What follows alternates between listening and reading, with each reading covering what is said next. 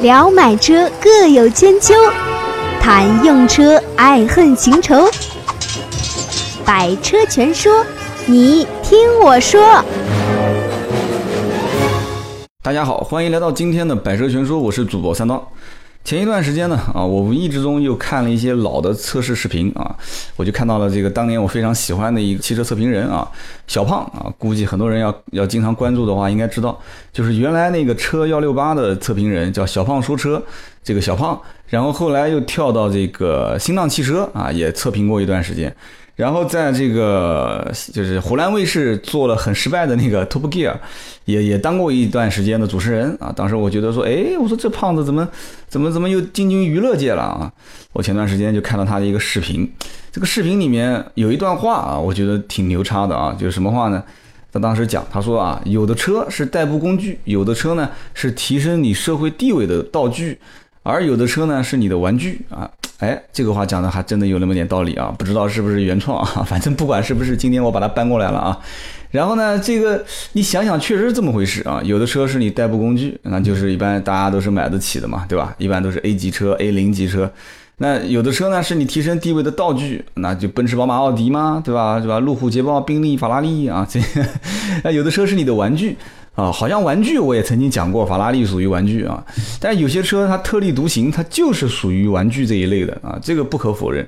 比方说今天我要讲的这个车型啊，叫做吉普，哎，这个很多人讲说，你到底是要讲吉普这个品牌，还是讲吉普这个车？这个就是吉普当年的一个非常牛逼的一个广告啊，叫做。不是所有的吉普都叫吉普啊，哎，这个好像还真的是有点牛叉啊。就但是这个呢，不仅仅是说明这个品牌广告很嚣张啊，也是说我个人感觉啊，也说明这个厂家有点着急了啊。为什么着急呢？因为大家都认为自己的车是越野车嘛，对吧？那虽然都不说叫吉普了，以前还叫吉普啊，以前讲丰田吉普，对吧？南德酷路泽嘛，啊，有人讲说这个三菱吉普，对吧？这个山猫，对吧？这个帕杰罗啊，还有甚至于这个日产也也也说啊，我这个也是吉普嘛，对吧？日产途乐，但是这个不管怎么讲，反正现在叫吉普的很多，对吧？北汽也站出来了，北汽说，那我这哥们儿我这也叫吉普，对吧？二幺二、二零二零这些都是吉普嘛，对吧？然后长江牌曾经也出过，对吧？长江当时长安汽车仿的这个威利斯 CJ 杠杠五啊，外国的朋友估计听的就有点不舒服了，应该叫 CJ 杠 five。这个杠英文怎么讲？我也不会讲，反正就当时就是模仿威利斯嘛，就是 CJ 杠五啊，这个这个车型，然后呢出了一个长江牌的四十六车型啊，长江四六，反正这个就不讲了啊。包括北汽现在有了一个叫战旗，对吧？长得也是像什么车，大家自己看就知道了。北汽战旗啊，八万块，八万块钱骑车开回家啊，这个回家把标给换了。所以说这个车子就是你的玩具。那我们今天这一期讲什么呢？就讲吉普。牧马人，哎，牧马人，三刀非常喜欢的一款车。那么节目开始之前，依然打个小广告啊。首先，这个新朋友呢，啊，我不知道现在有多少是新朋友啊。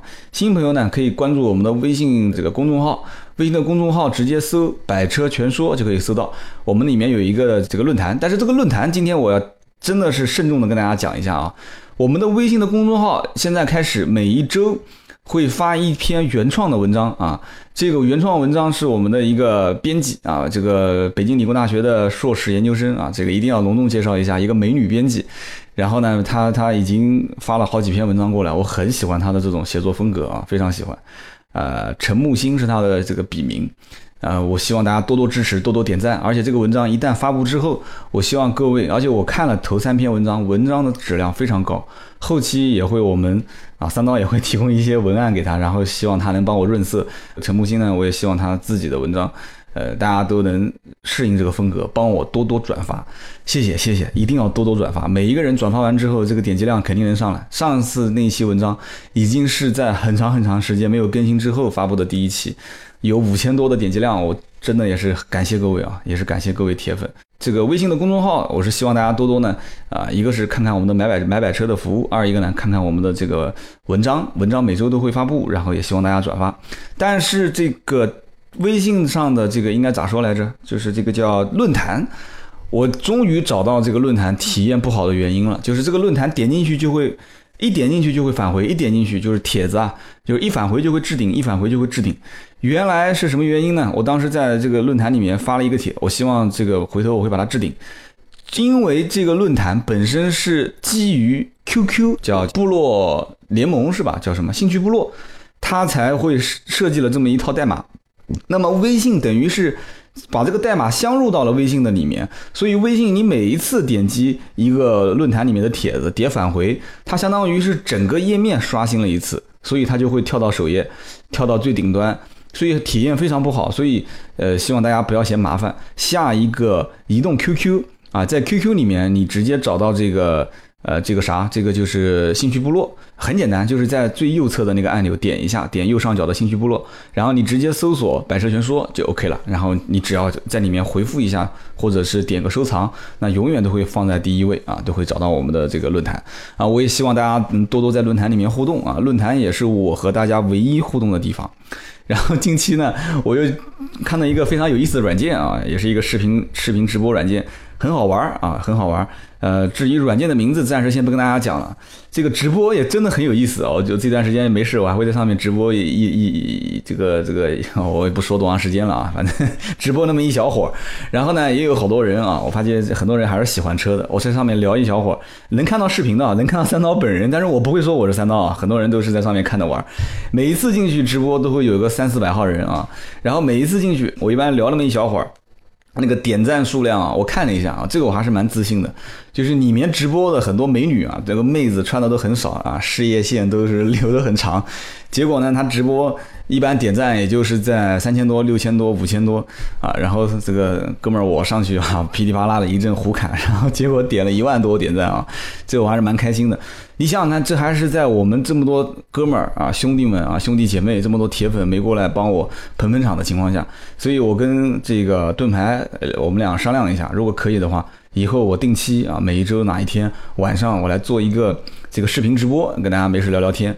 但是说实话，我对个人形象还是不太自信啊，因为长得不是很帅啊。我我觉得这两天刚开始玩啊，我露了一两次脸，很多人都说大叔别出来这个这个骗小姑娘了，大叔回去把这个这个这个发型整一整。所以这个个人形象也是一个确实，三刀一直都没有没有去做视频，也是这个原因啊，就是跟很多名人比，我还是差很多啊。这个他们都是可以靠脸吃饭，但是我我只能靠嘴吃饭，靠嘴吃饭也没吃成也没吃成功啊，至今也没发大财。绕了这么大一圈啊，就是反正这个我们的编辑这个陈梦欣也讲了啊，然后这个论坛也介绍了，开始回来安安心心的聊今天这一期啊，吉普的牧马人，吉普的牧马人。那一开始呢，我觉得还是跟大家聊聊历史啊，八卦一点故事比较好啊。这个牧马人呢，我真的是很感兴趣啊，因为为什么呢？这个三刀不是一个军火迷，但是呢。这个平时偶尔也是跟一帮这个做军火的人在一起，不不不是做军火的，就是军火迷在一起聊天。但多数呢都是我听，然后他们讲。但是你要如果聊到车，那这是我的本行了嘛，对吧？然后我就会跟他们吹一会儿牛。这个吉普呢是最容易跟人吹牛逼的啊？为什么呢？因为吉普包括这个一战、二战期间，其实造就了很多的一些越野车型。因为这个打仗嘛，这个这个路况都比较复杂啊。包括奔驰的 G 系列，大家都耳熟能详的奔驰的 G 六三 AMG，那这车车虽然买不起啊，但是三刀确实也试过，也开过啊。哥们儿身边也有几个开这个车的，所以呢，这车改天也可以聊。像这些车子，奔驰的 G 系列啊，就是完全得力于这个大一战、二战，就是大家都耳熟能详的这个明星啊，就是希特勒。希特勒是一个。这个骨子里面就流淌着这个奔驰血液的嘛，大家都知道，大众集团就当时希特勒对吧？一指挥，然后这个啥，我之前都聊过，所以奔驰的 G 其实就是当时也是打仗打出来的，包括路虎其实也是打仗打出来的啊。这以后改天我们聊路虎，其实聊路虎这个故事，其实大家我还推荐啊，你看我就喜欢推荐一些。这个说车的大咖，但是这些大咖也不推荐我的节目。就是路虎这个品牌，想了解，其实大家可以去听啊，也不是听了，可以去看这个四万说车，就是许群许老师啊。四万说车其实就是介绍过非常非常非常详细的路虎的这个起家，这个路虎的历史啊，也是打仗打出来的一个车型。然后呢，这个讲吉普，吉普这个车呢，其实刚开始也是军车，然后呢是三九年啊，就是二战爆发的时候，这个美国嘛就准备就做生意啊，就美国做生意。大家都知道，二战的时候，美国到处就给这个德国、意大利、日本，就是干这个其他的几个国家。那美国呢，就要就给这其他几个国家也提供军火啊。但有没有给这个这个德国、意大利、日本提供军火，我不知道啊。但是这个大家一听就知道了，反正肯定两头做生意嘛，对吧？所以别人打仗，美国人发财。那美国人发财除了军火以外，他是肯定是什么都做嘛，对吧？你只要缺什么，我就给你生产什么。所以美国人当时做生意，肯定汽车这东西是肯定得做的。美国本身就是汽车工业大国，一九一几年的时候，美国就已经啊，像福特这种 T 型车就满世界卖了，对吧？所以美国人整天就琢磨着怎么赚钱啊，最后就琢磨出来说，哎。就是有一款车啊，就是在战争的时候是特别需要的，对吧？本身有过一战这个基础，所以二战的时候就大家都知道要用什么东西了嘛，对吧？这个车子一定要小巧灵敏，对吧？一定要动力充沛，对吧？一定要结构简单，是吧？就就是你不容易坏嘛。然后越野能力一定要强，就要一定要配备什么各种各样的差速锁啊，这个分动箱啊这些东西啊。所以说当时这个美国人就在整个美国啊就招投标。应该讲是美国的美国的这个这个贸易公司啊，美国的军方啊，美国的政府啊，就招投标。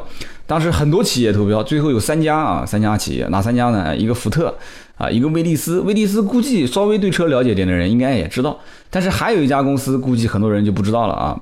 这个公司叫做班塔姆，班塔姆，班塔姆这个小公司当时虽然小啊，但是呢，它有一个天才设计师叫卡尔普罗斯特。然后呢，这个叫卡尔普罗斯特的人呢。当时一听说哟，哇，这个是做生意的一个一个好机会啊，所以这个普罗斯特我觉得挺冤的啊，叫男怕入错行，女怕嫁错郎。这哥们儿当时如果要是在威利斯或者福特公司的话，这估这估计这个哥们儿应该是发了啊，但很惨，他在这个班塔姆公司，为什么说他很惨呢啊？因为这哥们儿当时设计了这款车的原型。就是他设计出的这个车，就是后来吉普车的原型啊。但是他出于爱国主义啊，也是出于就是当时火急火燎的，因为离这个就是宣布竞标的最后的期限时间就很快就要到了嘛，就大概两三天时间，所以他当时是火急火燎的啊。我当时还看了一些档案，说是最后一天的下午的五点，他把这个这个模型啊，就模型车、模型图纸什么的，就直接带到了这个需要竞投标的这个。东家啊，就是甲方啊，乙方给甲方供供图纸、供供样车，哎，结果这公司一看说，哎，这个车绝对就是他们想要的，而且这个车如果一投入打仗这个战争这个市场，绝对好卖啊。但是呢，就一看这公司规模太小啊。就是当时已经预估这个车肯定产量都是大几十万辆，但是这家公司产能太小，就是基本上不能完成这个任务，所以就是这个军方，包括这个贸易商啊，包括这个政府啊，就是比较比较恶心啊，就干了一件很挫的事啊。我相信大家估计都不都不愿意听这个事情啊，但是一定要告诉大家，这个这个这个资本主义国家还是非常的丑恶的啊。他就把这个图纸就没有经过这个班塔姆的授权，就直接给了。吉普啊，不是吉普，直接给了福特啊，也给了威利斯这两个公司啊。结果福特跟威利斯公司一看说耶，说这个我怎么没想到呢？对这个造型、这个设计啊，这个配置确实是很牛叉啊。结果呢，福特跟威利斯很快也出了这个车啊。然后呢，这个军方就讲说啊，你看啊，这个你们三家这个造出来的车都差不多啊。啊，这这肯定是班塔姆就要抗议嘛，对吧？班塔姆班塔姆就要去投诉，但是那个时候打仗，你谁还管你这么多呢？就是就是顾全大局算了吧，对吧？所以军方当时就啊就厚颜无耻了，就三家公司共同嘛，对吧？就共同就给了一千五百张订单，但是后来啊，后来一共产了八十多万辆啊，这个车就是后来就是最早嘛，就是威利斯出了一款就是 M A 这个车型，就当时以这个车型中标啊，这个车型当时其实马力也还好，六十匹，现在来看六十匹马力其实。哎，就是已经几乎微不足道了。但是在当时来讲的话，这个车完全符合小巧灵敏、动力充沛、结构简单、越野能力强这几个标准啊。所以威利斯当时是大发横财，挣了很多钱。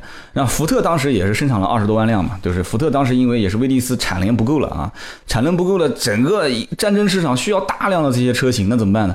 那就那就福特跟着生产嘛，就给了二十多万辆。所以也就造就了福特后来整了一款车啊，就是福特不是也整了一个叫汉姆威嘛，汉姆。威七九年，对吧？出了一个汉姆威，汉姆威当时的 M 五十六、M 幺五幺这些车，其实就是我们后面后面讲的这些悍马的原型嘛，对吧？悍马。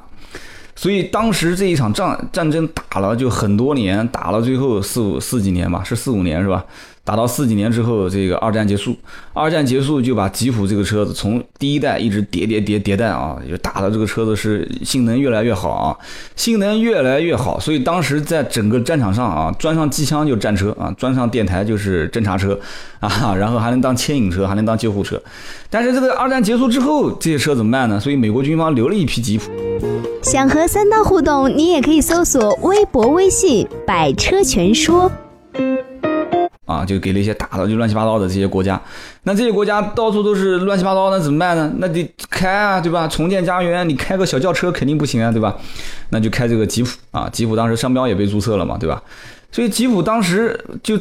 就留给大家当民用了嘛，对吧？就是民用，大家都觉得这车很耐操啊，而且怎么开都不坏，而且越野能力也很强，所以当时就吉普就也也觉得，就威利斯嘛，也觉得说，哎，那这个东西嘛，我就给你民用嘛，对吧？所以从四八年开始就开始走民用路线啊，然后就开始迭代啊。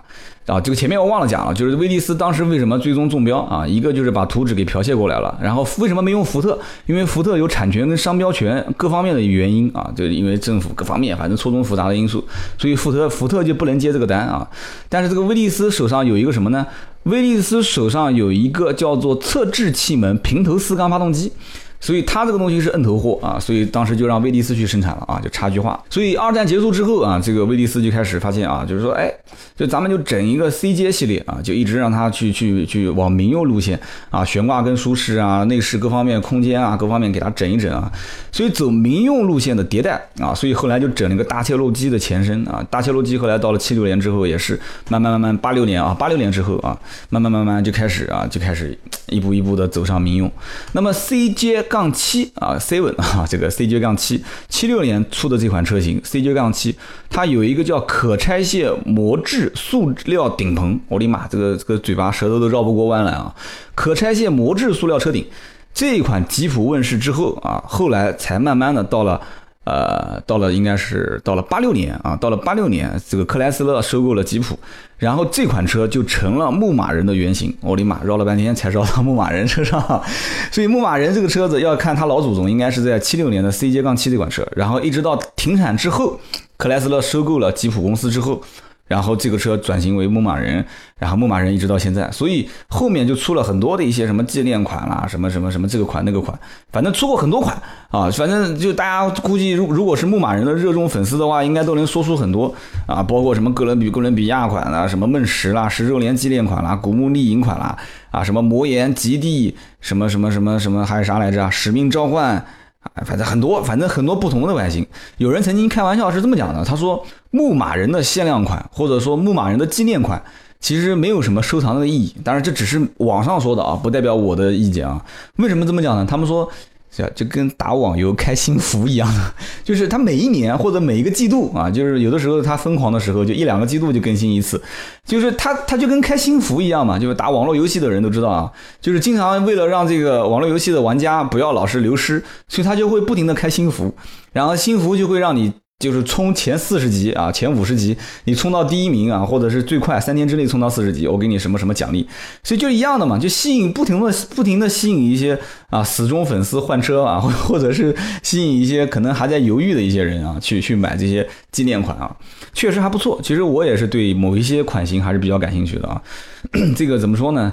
呃，只要价格不是太昂贵啊，适当的付出一两万块钱买一个限量版还是不错的。但是限量版肯定有的时候不止这一两万啊，还是比较贵的。所以当时吉普啊这一代二战的就是迭代，然后二战结束之后民用是让它是就是牧马人啊，让牧马牧马人彻底的开始唤醒啊。然后呢，到二战结束之后，后来又打了一场什么呢？就是在。就是我们国家的旁边啊，就打了一场朝鲜战争。朝鲜战争当时就让哪一个品牌又起来了呢？所以说吉普带动了好几个品牌啊，让什么品牌呢？应该说不是叫吉普，应该叫威利斯啊。就是当时三菱也开始贴牌生产吉普啊，这个也是剪不断理还理还理还乱一一段故事啊。大家都知道日本当时啊打到最后是什么呢？就美国人后来援助是吧？麦克阿瑟，然后呢，美国跟日本之间又是错综复杂的关系，对吧？然后克莱斯勒又是美国的公司，对吧？克莱斯勒收购了这个吉普公司，就吉普的前身威利斯公司啊。然后完了之后。这个克莱斯勒收购的应该是吉普的东家美国汽车公司，所以美国跟日本人又是这样的关系，所以三菱当时就捡个大便宜啊。所以为什么后来三菱说是这个叫叫 SUV 世家？而且三菱之前我也聊过那一期，就是三菱的帕杰罗，为什么帕杰罗的性能那么强悍啊？你大家都知道什么原因了吧？啊，所以三菱当时贴牌吉普，所以你也能看到很多长得跟吉普一模一样，就是一些老爷车的玩家啊收藏的一些车，它前面挂的是三菱的标，就是这么原就是这么个原因啊，大家都知道了啊。所以说，马上后面啊又要讲，就克莱斯勒又被菲亚特给收购，二零一四年吧，就是前两年。那么克莱斯勒被菲亚特又收购，然后克莱斯勒旗下又有吉普这个品牌，所以大家就不要奇怪，以后菲亚特出什么 SUV 长得跟吉普一样，或者说它的性能很强悍，又又跟吉普一样那么强悍的一性能啊，就是什么分动箱、差速锁这些东西啊，所以大家都不要去奇怪，菲亚特买了。这个收购了克莱斯勒，克莱斯勒有吉普这个品牌就很正常，所以说今天聊了这个这个牧马人啊，我们还没聊到牧马人的这个车的一些基本的情况，就已经聊了二十多分钟了，聊得蛮兴奋蛮嗨的啊，所以我们给大家简单介绍一下啊，就是牧马人其实从二零一一年还是一二年，一二年换代的时候，其实就是现在现在这一款啊，不管是一四还是一五款，就从一二年换代之后和一二年换代之前，其实牧马人就是两个比较大的一个。跨界吧，因为当时一二年之前的老款用的是三点八的铸铁发动机啊，然后完了之后啪跳到二零一二款啊，就是换代之后变成了三点六的这个叫 Pentastar 啊，这个我咱们发音不是很标准，大家凑合着听啊，Pentastar，然后三点六全铝的 V 六发动机，那这个一个是全铝发动机，一个是铸铁发动机，那不用讲嘛，肯定车身就轻了很多，对吧？然后呢，发动机功率也提高了百分之四十啊，两百零九千瓦，扭矩也提高了大概不到百分之十吧，三百四十七牛米啊。这这个数据我讲的也是啊，从来都节目当中不提啊。但是这个车我还是稍微聊一聊，两百零九千瓦，三百四十七牛米，三点六升 V 六发动机，我觉得这个车的性能还是比较强悍的啊。但是你现在你去看，其实牧马人它是分两个版本的啊，一个是撒哈拉，一个是这个怎么讲呢？就是反正中国话讲就是不成，我就中国人啊，不要大家来喷我，就是。到了中国，这个车命名叫罗宾汉，但是其实这个车的这个名字，大家可能觉得说，哎，罗宾汉这个也挺不错的，对吧？罗宾汉这个这个绿林好汉，对吧？就是到处飞啊，什么样就是射箭，biu biu biu biu 射箭，对吧？然后这个劫富济贫，其实感觉这个名字起的还真的有那么点意思，但是其实它是叫卢比坎，是为什么叫卢比坎呢？就是因为它是通过了一个非常非常。啊，就是在美国的这个卢不是卢比坎，卢比肯啊，不是，我纠正一下啊，就是因为它通过了一个地形极其复杂的啊，在美国的一个卢比肯小道，所以呢，它就获得了卢比肯的这么一个名称啊，所以这个这个是。就是顶级的，就是最强悍的性能的越野的牧马人，就叫卢比肯啊。但是中国人现在翻译就翻译过来叫罗罗宾汉，我们就反正现在往下讲就讲罗宾汉啊。然后呢，他这个罗宾汉当时啊，就是配备的差速锁很牛叉嘛，三把差速锁，然后前后桥都是分开的，而且最夸张的就是这个车它的分时四驱系统啊，有一个叫。Rock Track 就是岩石牵引啊，就是这个分时分动啊，分动箱啊，分时四驱系统。这个分动箱的越野低速档的传动比，正常车一般都是在二左右啊。这个反正正常的话，G 六三是二点一六啊，然后 BJ 四零是二点五二。这个你看那些测试视频里面都讲过啊。这个就大家估计听不懂，可能有些专业的越野的人都能听得懂，也知道我马上要讲什么了啊。就是这个数值肯定是越高，越野性能越强悍啊，就是它的这个通过性越强。这个车啊，就是罗宾汉，就是卢比肯，这个车子的传动比是多少呢？分动箱的越野低速档传动比是四点一啊，很恐怖啊！啊，G 六三两百多万的车二点幺六啊，BJ 四零二点五二啊，这都是纯越野啊。这个车子竟然是四点一，然后配三把差速锁，前后桥都分开。如果你要是低速四驱的状态，我曾经大家如果要听越野的那一期，你就直接听我之前的那个，就是那个山猫啊，就是那个那个那个帕杰罗。如果这这一款罗宾汉要把就是越野性能发挥到最强悍啊！直接挂低速四驱，前后桥差速锁打开，然后防倾杆断开，这个车就直接啊 就无敌了啊！就基本上只要不翻，这个车都能开啊，就很夸张，很夸张。然后呢，当时二零一二款的时候，老款。老款当时是百公里加速十点六，因为发动机铸铁，车子又比较重，然后三点八升又是一个比较老的发动机。现在三点六啊，功率也提升了，扭矩也提升了。老款加速十点六百公里啊，新款是八点九。但是我觉得这个数据，大多数人只是看一下动力强不强啊，就我想应该没有人会去真正去测试这个车的提速怎么样。而且它的变速箱也是啊，那为了保障这个车子变速箱。更加稳定啊，更加牢靠，所以没有用什么六七八九这些六七八九速啊。就大家知道为什么我会讲六七八九速，因为它会，因为它有一个这个自由光嘛啊，自由光是几几速的我都记不得了啊。反正自由光很嚣张，当时应该是个九速变速箱吧啊，我来查一下啊，自由光应该是应该是一个九速变速箱，很嚣张很嚣张。但是这个车子不能配这么嚣张的变速箱啊，这个车子还是用用一个传统一点的啊，五速变速箱还是比较稳。这款车啊，就是怎么说呢？总体来讲的话，还是求稳，就是说牧马人还是要在。正常的就是你出去撒欢越野，反正就是想怎么玩就怎么玩，就是玩具嘛，就是一定不能老是坏。就是他也知道你的这个路况各方面是比较恶劣的啊，所以说这个牧马人当时不管是从性能来讲、配置来讲的话，都比较简单，特别是内饰。这车当时我还参加过当时吉普的一个试乘试驾，然后且平时我身边也有几个哥们儿开这个车，然后呢我也开过，然后他们也经常让我去一些坦克地，但是我没什么时间啊，因为这个坦克地我也没这个车，老玩别人的。车我也不太好意思，所以真的真的我也很想买一辆这个车。如果我真要买这个车，我跟你讲啊，我我有一个比较比较邪恶的想法啊，比较邪恶的想法，我想买一个什么车呢？就买一个前一任车主不差钱，富二代，然后买这个车装逼的。然后买了罗宾汉这种车型的车主，然后又没怎么开，然后开了一个三四年、四五年，然后又没什么公里数的这种车，就没怎么下过地的这种车，我跟你讲，买回来那真的捡捡大便宜了哈！我我我，但是你要如果说买一些这种就是骨灰级的越野的玩家的手上的车啊，但是他一般也不会卖，这种是比较难淘的啊。就是我想找一个富二代，然后买了一个这个车凹造型的。然后呢，这个最好是罗宾肯，就是罗宾汉这个车型，啊，不管它什么价格啊，比正常二手车估值略高一点，我也能接受啊。反正最近这两年，我想我应该会，如果是真的是苦到钱了，我会整一辆这个车啊，平时出去玩一玩，真的我也是很喜欢啊。但是呢，这个车子内饰做工非常粗糙啊，反正你想去听听什么 USB SD 卡，反正现在最新这一代。好像也没怎么配，反正给你一个 AUX 音乐接口，我觉得应该你已经已经可以烧香拜佛了。但是我相这个，我相信这车平时大家也不可能把它当代步工具开啊，我相信应该没有。完了之后呢，这个车子还有一个比较奇葩的地方，就是它的油箱盖也是随时可以开的啊。然后它的这个发动机舱啊，发动机舱没有锁，所以这就是大家为什么经常会听到，就是说买牧马的人，买牧马人的人会去配这个机盖锁，这个机盖锁。就大家觉得很匪夷所思，说这些车子为什么没有机盖锁？我估计也是因为发动机舱经常要修或者是什么原因吧，所以要经常打开。所以它这个机盖锁是肯定要配的。当时我印象很深啊，我一个哥们儿啊，也是超级有钱的这个，嗯，不知道是富一代还是富二代啊，超级有钱。完了之后呢，他要买一辆牧马人啊，他车家车很多啊，但买个牧马人，我也知道他是为了玩儿。然后呢，到了 4S 店打电话给我说，哎，说这 4S 店服务为什么这么差啊？说把我老婆气得在门口不肯进来。然后说，我说怎么回事啊？他说，他说我要求也不过分，你就让让不了多少钱就让不了多少钱，我就给你要，就跟他要一个机盖锁，他都不肯给，偏要让我花三千多块钱啊。哎，我说这机盖锁我知道啊，机盖锁没多少钱，那个东西那么一点小，然后就塞到里面，然后用你的原原车钥匙进去配对配一下就行了。他说是啊，我觉得没多少钱吗？他说我家老婆上手机淘宝搜了一下，就六七百块钱。我说淘宝卖六七百块钱，那 4S 店跟你讲肯定是原厂的，什么这个那个的，对吧？他说是啊，就跟我折腾半天，所以当时我就给他打了个电话啊，还不错，还是算我卖了我这个老脸啊，送了一个机盖锁给他。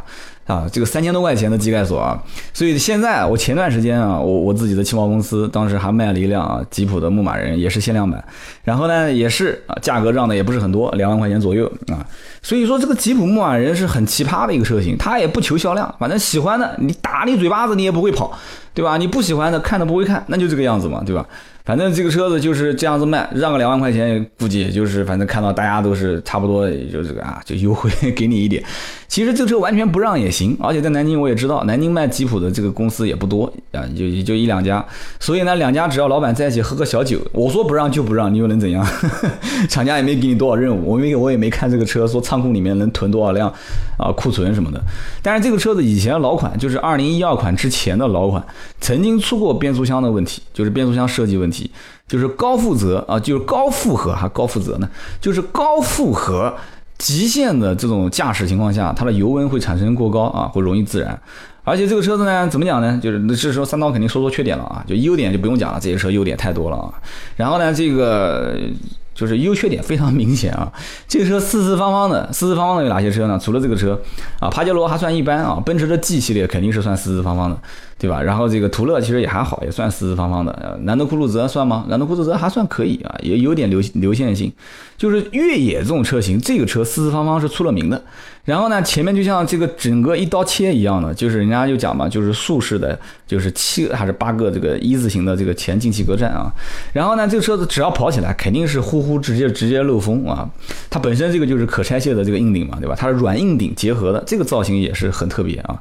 然后它这个顶是可以拆的啊，但是我见过他们拆卸的现场啊，反正一个人肯定是搞不定的啊，就两个姑娘估计也危险，必须是两个纯爷们儿啊，纯电。所以呢，这个车子基本上跑个八十公里就肯定是呼呼响了啊。然后底盘的悬挂高度也是，你想想看，那底下那个悬挂高度那么高啊，所以车子八十公里肯定是呼呼响。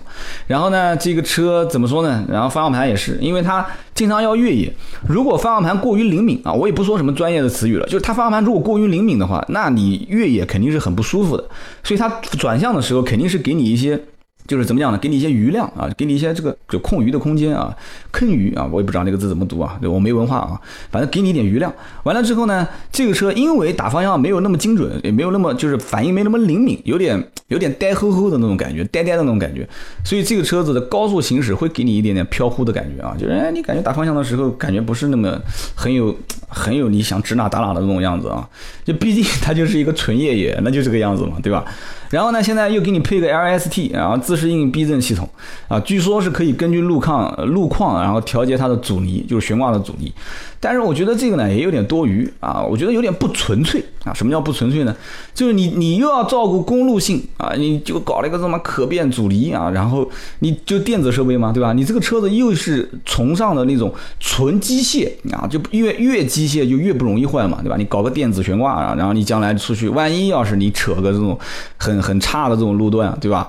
然后你这种怎么讲呢？就是像像搓衣板路一样的，那基本上你你为了应付小颠簸变得更舒适，但是你这种就是整体桥非承载式车身，你你你整个这种电子的这种悬挂，那很容易出问题。我个人认为啊，然后这个车子上车，如果开惯了自动挡的人，反正至少我是这样子的，我我不止一次开这个车，一上车就极不适应。为什么？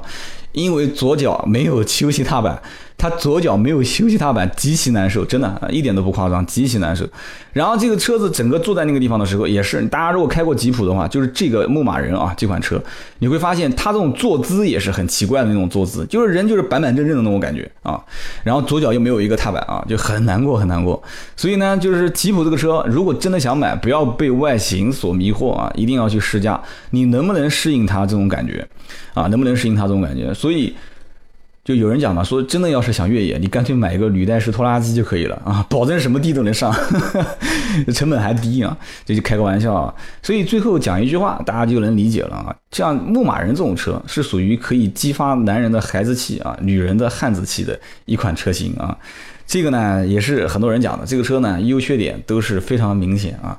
这个就是用范爷的一句话来总结这个今天的这款吉普的牧马人啊，这个也是盗用了某这个怎么讲呢？就是汽车测试某大咖的一句话啊，他大，但是他也是盗用，他盗用的是范爷的那句话，但他自己也讲了，这是范爷的一个名言。